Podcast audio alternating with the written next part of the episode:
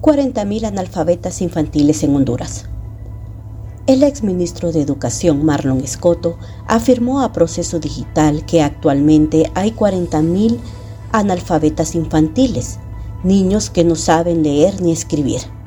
Buenos días, buenas tardes, buenas noches a todos los internautas de Proceso Digital. Les saluda la periodista Isis Rubio y en nuestro podcast de hoy trataremos de este importante tema.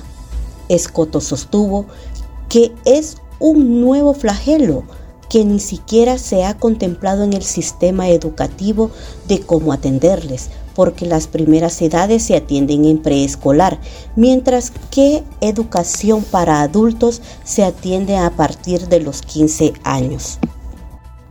Estos niños de los que estamos hablando tienen 9, 8, 10 años, que tendrían que esperar tener 15 años para ir a educación de, adultos y que no pueden ir a una escuela normal porque no tienen la edad eh, correspondiente.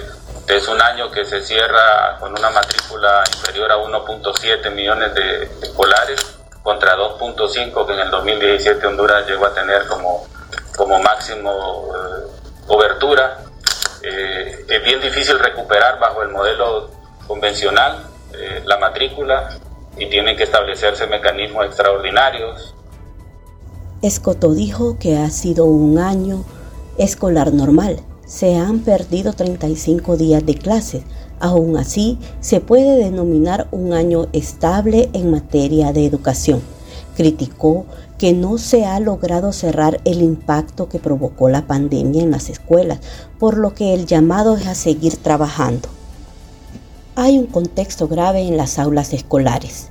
Más allá del número de días de clases y matrícula, hay un contexto grave en las aulas escolares en temas como inseguridad alimentaria, acoso sexual y migración, expuso el director del Instituto de Investigación y Evaluación Educativas y Sociales de la Educación de la Universidad Pedagógica Nacional Francisco Morazán, Roosevelt Hernández. El investigador anotó que la matrícula actual es de un millón 833 mil niños, similar a la del 2022, mientras la deserción escolar es de 25 mil niños. En cuanto al monitoreo de las clases, dijo que aunque es un dato importante que sea un mínimo de 200 días, hay datos más alarmantes.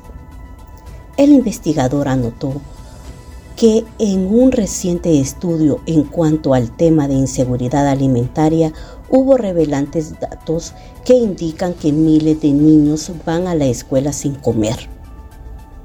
Otro tema alarmante en las escuelas es el acoso sexual que están sufriendo niños y adolescentes, dijo el investigador. Seguidamente detalló que se consultó a niños entre quinto y octavo grado aspectos de acoso o violencia sexual y la muestra a nivel del país indica que el 6.6% de los niños son víctimas de acoso sexual. Esta muestra significa que son cerca de 20.000 niños de esa muestra de quinto y octavo los que sufren de este flagelo.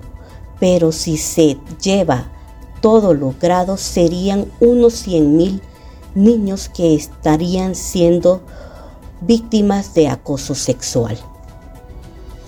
Los problemas anteriores, entre otros, llevan a otro problema social que es el de mucho impacto, expresó el especialista, y es en cuanto a la migración, donde los datos son alarmantes.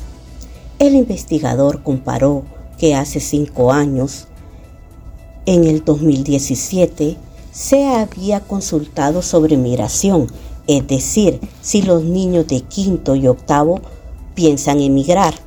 Ese dato de los niños de quinto y octavo que piensan en en el 2017 era del 24% y este año 2023 es del 44%. Estamos hablando de un incremento de un 20% de los niños que quieren migrar.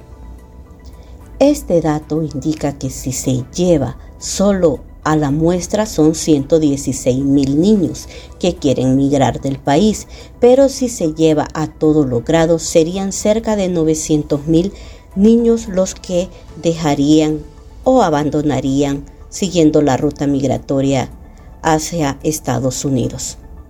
El técnico resaltó que los datos revelan un contexto fuerte de acoso, por un lado, de hambre por el otro, inmigración.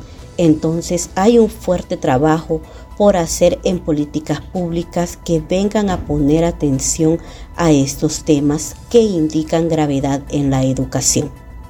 Hasta acá nuestro podcast de hoy. Sigue este y otros temas a través de www.proceso.hn. Hasta la próxima.